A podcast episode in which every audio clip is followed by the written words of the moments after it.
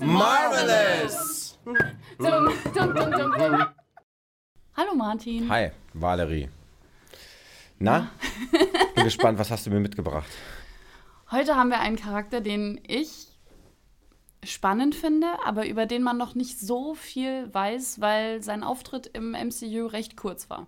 Ja. Also leider jemand, der recht früh gestorben ist. Ah ja, Spoilerwarnung, wobei der Film ist recht alt. Also es geht um Eric Killmonger, der der Villain im Black Panther ist. Ja. Oder ist er wirklich ein Villain?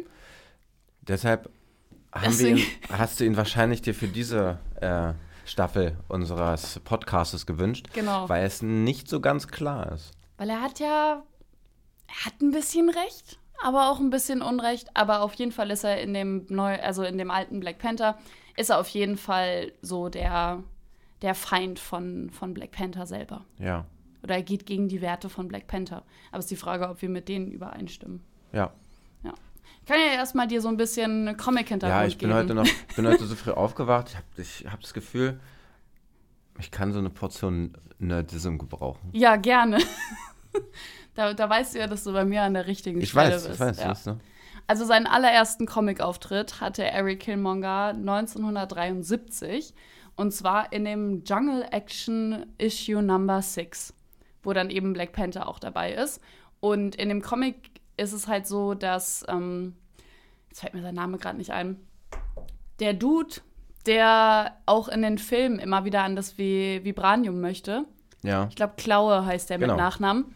Genau, der möchte ja immer wieder ans Vibranium und der schafft es dann eben in dem Comic irgendwie nach Wakanda zu kommen, bringt dann leider halt eben Erics äh, Eltern äh, dabei um und entführt ihn mit und nimmt ihn nach New York und da hatte, ist er dann quasi Sklave. Und in New York trifft dann halt Eric irgendwann auch mal auf Black Panther und sagt halt zu ihm, ja, er möchte halt unbedingt auch zurück nach Wakanda, weil das ist halt da, wo er herkommt.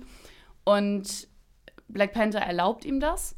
Aber was halt Black Panther nicht wusste, ist, dass natürlich dadurch, dass er als Sklave mitgenommen wurde, wurde und nicht vom König ähm, T'Challa quasi so ges äh, gesaved, nee, T'Chaka. T'Challa ist, ist ja der Black Panther und T'Chaka ist sein Vater. Dass er halt so einen Hass auf T'Chaka hat und hat dann halt eben auch vor, wo er dann in Wakanda wieder zurück ist, dass er halt T'Chaka umbringen möchte, was ihm auch in den Comics gelingt. Was In- ist also die Motivation da von ihm? Das Rache. Rache. Rache. Ganz einfache Ja. Rache. Rache. Aber auch ähm, in den Filmen ist es halt eben so, dass er auch daran glaubt, dass er es halt unfair findet, dass Wakanda so dieses Vibranium halt für sich behält. Und es halt nicht mit der, mit der Welt teilt. Das findet er halt ein bisschen unfair. Seine Motivation ist aber auch, dass er halt eben auch, also Waffen halt hauptsächlich damit herstellen möchte. Und das wäre jetzt ein Grund, den finde ich jetzt nicht so toll. Ich wollte gerade sagen, welcher Menschenfreund stellt denn Waffen her? Ja, Ja, es gibt viele Menschenfreunde, die. Waffen herstellen, Ja. weil sie sagen, dass Waffen uns schützen. Das amerikanische Rechtssystem Mhm. oder das Rechtsverständnis ist darauf aufgebaut, dass man sich mit allen Mitteln und auch mit den letzten Mitteln äh, verteidigen darf und kann. Ich glaube, er argumentiert so ein bisschen, dass er in dem Film heißt es äh, irgendwie, dass er die Waffen herstellen möchte für Leute, die unterdrückt werden. Hm. Damit die dann quasi in, gegenüber ihren äh, Unterdrückern halt stärker sein soll, äh, äh, dann stärker sind und dann besser einschreiten Ja, können. und Waffen äh, gegen die Unterdrücker, was naja, eine Genau. Erzähltechnik oder was ja so ein Erzähl, ja doch so ein Erzählmoment der afrikanischen Kultur ist. Ja. Ja, okay, das kann man nachvollziehen. Aber Ja, was ist mit dem ökonomischen Aspekt? Er verschenkt die Waffen ja nicht.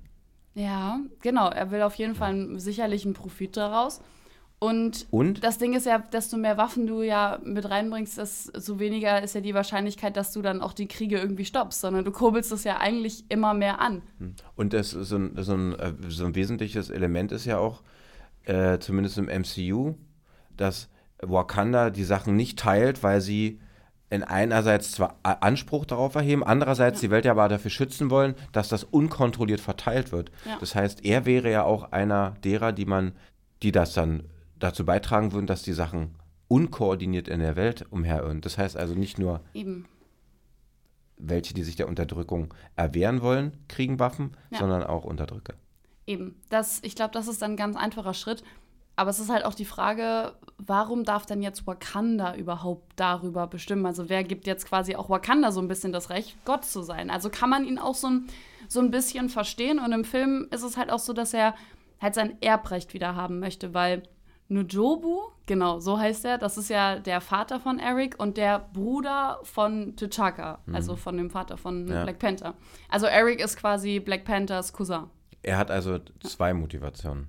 Eine hehre Yes. und eine, ja, so Geburtsrecht ist auch immer schwierig, ne? Ja, Wenn man sich also er, darauf möcht, er. Hm. möchte halt auch Macht. Ich, Also er, er möchte ja diese Macht, um dann eben das Vibranium verteilen zu können. Ja. Er möchte halt darüber bestimmen und das kann er halt eben, wenn er den Thron möchte. Da gibt es ja auch die Szene, wo er dann eben zu Black Panther geht und sagt so, hey, ich möchte, ich möchte deinen Thron. Und ähm, Also ist er ein, also er ist jetzt nicht nur ehrenwert dadurch. Mal, Nee. mal, mal, mal weggenommen, dass er ein Gegner des Panther ist. Ja, also so Erbrecht, wer, die Leute, die auf ihr Erbrecht pochen, die sind so, so aristokratisch verhaftet. ja, Und das ist so ein bisschen, Also die Frage, inwiefern, Widerspricht inwiefern hat er denn äh, noch das Demokrat. Recht, weil er hat ja auch nie in Wakanda gelebt. Weil es war nämlich so, dass ja, halt, ist ein Exiliant, genau, ganz klar. Also in dem, in dem Film ist es ja so, dass sein, ähm, sein Vater hat eben in Kalifornien hat er so, wie heißt denn das? So, nicht Agentenarbeit, aber halt so im Background so gearbeitet. Mir fällt der Begriff gerade nicht ein. Geheim, äh, Ja, ja, genau? Spionage. Irgendwie so, so, ein, so einen Auftrag hat er auf jeden Fall von eben von T'Chaka. Ähm, und T'Chaka hatte halt aber eben auch den Verdacht, dass er halt das Vibranium an eben Klaue gibt. Aber es war nur ein Verdacht. Den halt irgendein anderer, der mit ihm zusammengearbeitet hat, hat das bestätigt. Aber es ist halt die Frage, es war halt eine, ein Zeuge, der das bestätigt hat. Und aufgrund die, von diesem Verdacht hat T'Chaka seinen Vater umgebracht. Und Eric ist halt alleine auch aufgewachsen. Also Ja. ist da auch viel Rache eben mit drin und halt eben auch großen Hass gegen T'Chaka. Und er möchte halt, er möchte jetzt den Black Panther Suit, er möchte die, die Kräfte von Black Panther. Weil das Witzige ist ja eben, dass er ja auch diesen Kampf gegen Black Panther gewinnt er ja auch. Also heißt, er ist eigentlich stärker als der richtige Black Panther und er hat auch eine Ausbildung in Martial Arts, was ich finde beeindruckend ist. Ja. Und er hat ja auch noch einen, relevante, einen relevanten Auftritt im zweiten. Ja, Teil, I ne? know, I know. Ich könnte jetzt schon meine erste Frage an dich stellen. Welche Bevor wir Frage nämlich denn? zu dem zweiten Teil gehen, möchte ich zuerst noch eine Frage. Wir unterteilen das. Äh, ich stelle jetzt eine Entgegnerfrage und dann noch eine Frage. Zwei diesmal. Ja, zwei. Ah, okay, Ich verstehe. bin gut vorbereitet. Ja, ich, ich, ich, ich sehe. Ich nehme die Herausforderung an. Sehr schön.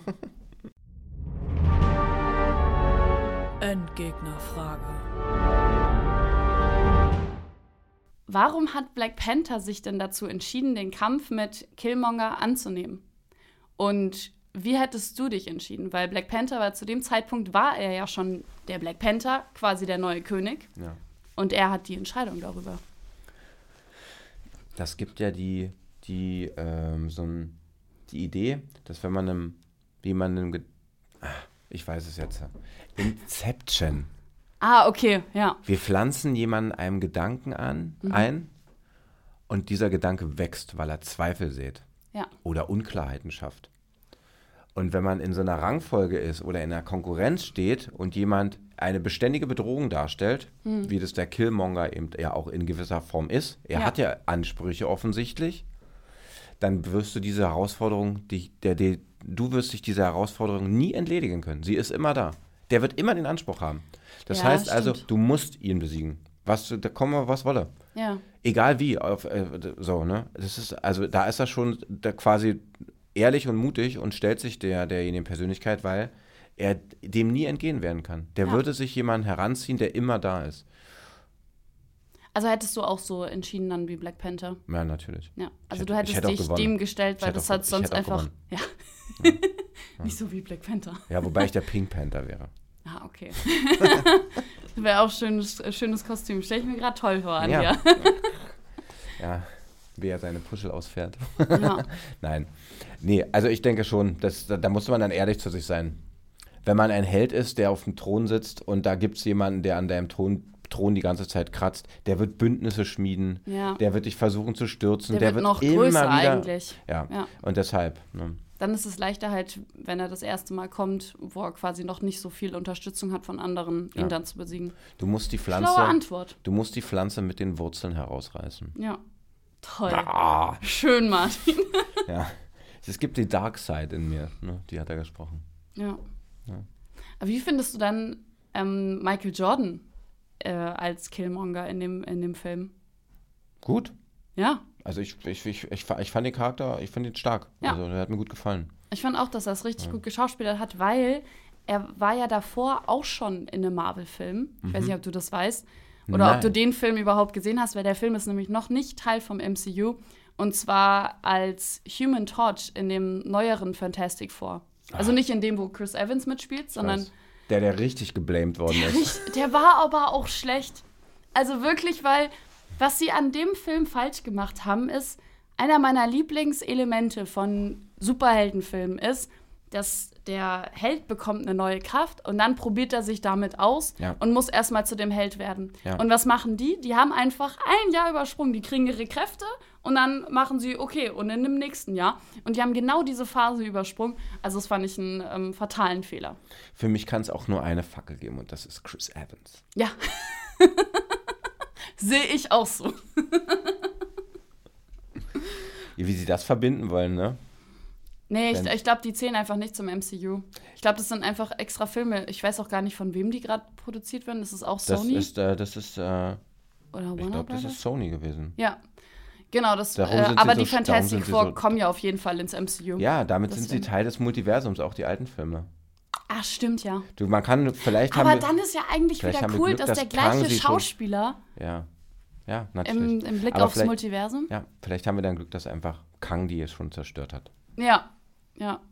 Aber genau, da fand ich, also ich weiß gar nicht, ob ich sagen kann, da fand ich halt Michael Jordan als Human Torch nicht gut. Ich fand den ganzen Film fand ich einfach nicht gut und ich glaube, glaub, dafür konnte er recht wenig. Aber als Eric Killmonger fand ich ihn fantastisch. Ja. Ja. Und es ist auch wieder einer, der jetzt keine Monster-Superkräfte hat, sondern Ja. qua seiner Persönlichkeit ein Antagonist ist, ein starker. Und das finde ich eh immer spannend. Also natürlich, wir lieben auch unsere, unsere Special Effects und die tollen Kräfte, aber es ist ja für uns, also für mich als Mensch, ich kann mich mit so Leuten halt immer einfach besser identifizieren, weil ich weiß so, hey, wenn der das lernen kann und keine Special Effects äh, oder keine Special Kräfte hat, dann könnte ich das theoretisch auch. Können jetzt auch mit Martial Arts anfangen. Rein theoretisch. Aber wir können ja jetzt auch über den, äh, über den zweiten Teil reden. Ja. Du Wie, fandst, wie, wie fandst du den? ich fand ihn nicht so gut. Ich fand ich ihn fand nicht so ihn stark. fantastisch. Ja, erstaunlich. Also ich fand den ersten wirklich sehr gut. Ja, ich muss sagen, ich fand den ersten, fand ich, also ist bei mir nicht so krass hängen geblieben. Ich fand den zweiten, fand ich deutlich besser. Das ich fand, äh, also ich fand ihn zu lang. Ich hä- den hätte man auf jeden Fall schön äh, cutten können.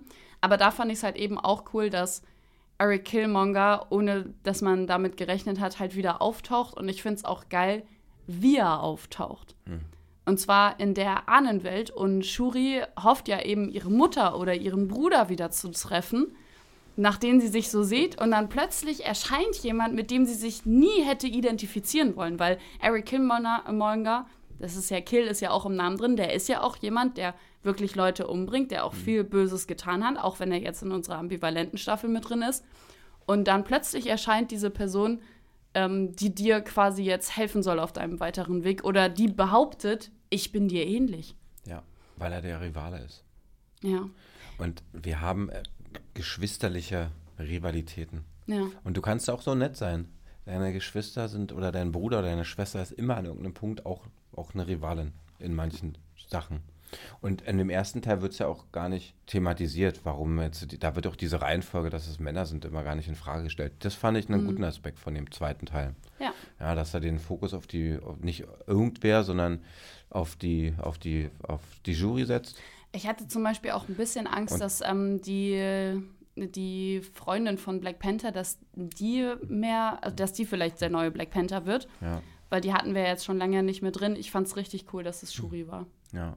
Was ich ein bisschen schade fand, und das glaube, das war, das fand ich so, das hat mich so ein bisschen gefrustet, war das eine, dass der einerseits in diesem, in diesem hierarchischen, äh, in, ähm, jetzt das Wort, ähm, Kann ich dir ja, helfen? in dieser Erbfolge Ja. verhaftet ist, so schlimm. Also das so dieses äh, König-Prinzessinnen-Prinzip, das finde ich so ein bisschen althergebracht und altbackend.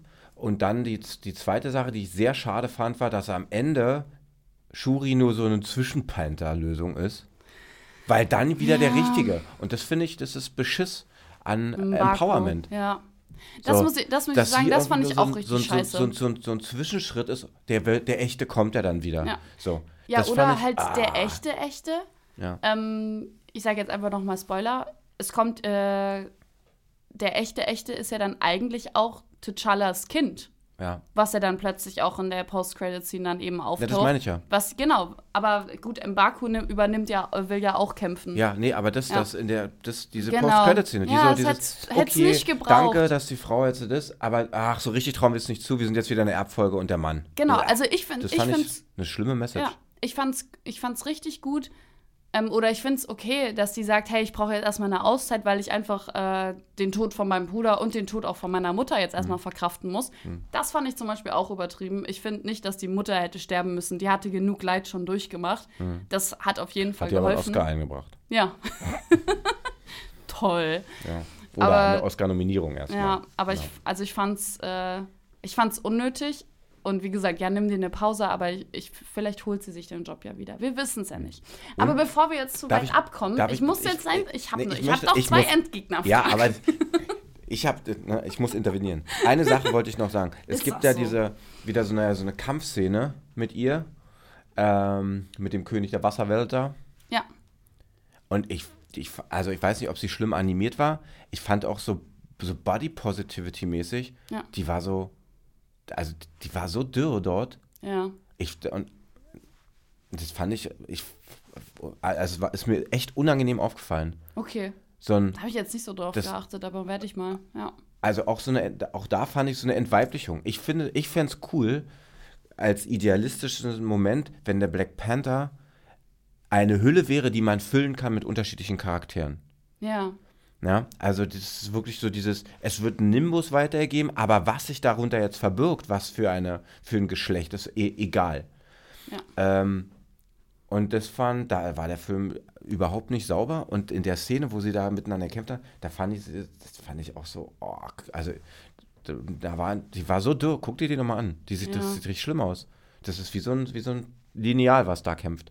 Ja, aber wenn du das Wort ansprichst, Body Positivity, das Ding ist ja auch, wie gesagt, ich weiß jetzt nicht, ob das jetzt ihr, ihr Körper ist oder ob sie sich da auch irgendwie abgemagert hat, irgendwie für den Film. Ich glaube, das war eine Aber- Animation, also es, war, Okay. also es war animiert, hat man gesehen. Ja, gut, dann, dann finde ich es auch nicht gut, weil, wie gesagt, Body Positivity geht ja in alle Richtungen. Also es kann, gibt ja auch Leute, die halt eben auch so eine Figur natürlich haben. Nee, aber wenn es halt animiert ist, dann Ja. äh, muss Aber eben sein. auch dieses das Weiblichkeit hervorbringen. Ja. Ne? So. Man muss ja da nicht in Klischees abrutschen, so. Ja. Aber, ah, das fand ich schon. Also mir hat er dadurch, durch die Sachen war das so, habe ich mich so ein bisschen durch den Film gequält. Und ich fand Ich muss sagen, ich die Gegner auch nicht so geil. ich verstehe deine Punkte und trotzdem fand ich es irgendwie, irgendwie cool, wie. Also keine Ahnung, ich habe mich irgendwie nach dem Film, habe ich mich, äh, habe ich mich unterhalten gefühlt und war irgendwie sehr begeistert. Ich glaube von der allgemeinen, ja, von der Story auch nicht. Ich muss noch mal überlegen, warum ich den Film gut fand. Und diese ganzen Weil zum Proze- Beispiel, ich diese fand auch- Prozessionen haben mich dann auch fand- ein bisschen gelangweilt. ich fand's blöd, wie random wir Ironheart einfach mit reinbekommen haben. Oh ja. Und sie hat sich den ganzen Anzug gebaut und dann darf sie den Anzug nicht mitnehmen. Hä? Und dann hat sie den richtigen Anzug und das ist ein Power Rangers Anzug. Nee, das finde ich witzig. Also richtig krass, nee. Da habe ich auch so gedacht, wo sind wir jetzt gelandet? Anno 2, äh, 1999? Aber ich muss Power sagen, das finde ich witzig. Ja, ja, wahrscheinlich. Das kann man beid, das, beide Ja. Seiten, da würde ich sagen, beide Seiten haben recht. Ja. Dieses Skurrile Ja. so. Aber ich fand irgendwie auch schräg. Ja. Egal. Okay, Ja. also meine zweite Endgegnerfrage. Wir Ja. sind jetzt lange weg davon, aber ich fand die gut und ich habe es auch noch mal in der Redaktion besprochen. Die anderen fanden die Frage nämlich auch gut. Endgegnerfrage. Vor welcher Person hättest du Angst, dass sie in deiner Ahnenwelt auftauchen würde, wenn du jetzt Zugang zu der Ahnenwelt hättest? Oh. Vor welcher, also äh, vor welcher realen Person? Ja. Ähm, vor welcher realen Person? Nee, wobei. Vor wel Nö, also, ich stell die Frage offen. Also kannst du, kannst du dir aussuchen. ähm, Und angenommen, du bist einfach mit der ganzen Welt äh, verwandt. es wäre, nee, ich mach's mal auf die, ich versuch's mal auf die, wirklich auf der privaten Ebene. Wäre es meine Oma. Ja? Meine Oma. Es wäre krass, wenn sie dir sagen würde, hey, du bist so wie, so wie ich. Oder? Ja. Ja. Ja. Crazy. Ja, das Ja. ist, ich, also, äh, die, die war so ein bisschen, meine Oma war so ein bisschen kaltherzig, aber ungewollt kaltherzig. Ja. Mm, Die war keine, jetzt kein, überhaupt kein böser Mensch, aber die war so ungewollt kaltherzig. Und als Kind, wenn man Bezug sucht zu jemandem, dann ist das so, ein, eine Sache, die kann man nicht aussprechen, die merkt man Ja. aber. Und das ist, hat auch was Bedrohliches. Hm. Also mir ist da nicht, nie was passiert mit meiner Oma, aber die war eben so ein bisschen kaltherzig. Ja, Aber es ich war muss, super dich, ich muss dich an der Stelle Und noch beruhigen. ganz kurz. Ich, du Ich- wirkst nicht so auf Es, mich. kaltherzig? Ja. Puh, es gibt auch noch, das, das gehört auch noch dazu, kleine private Exkurs nochmal. Gerne.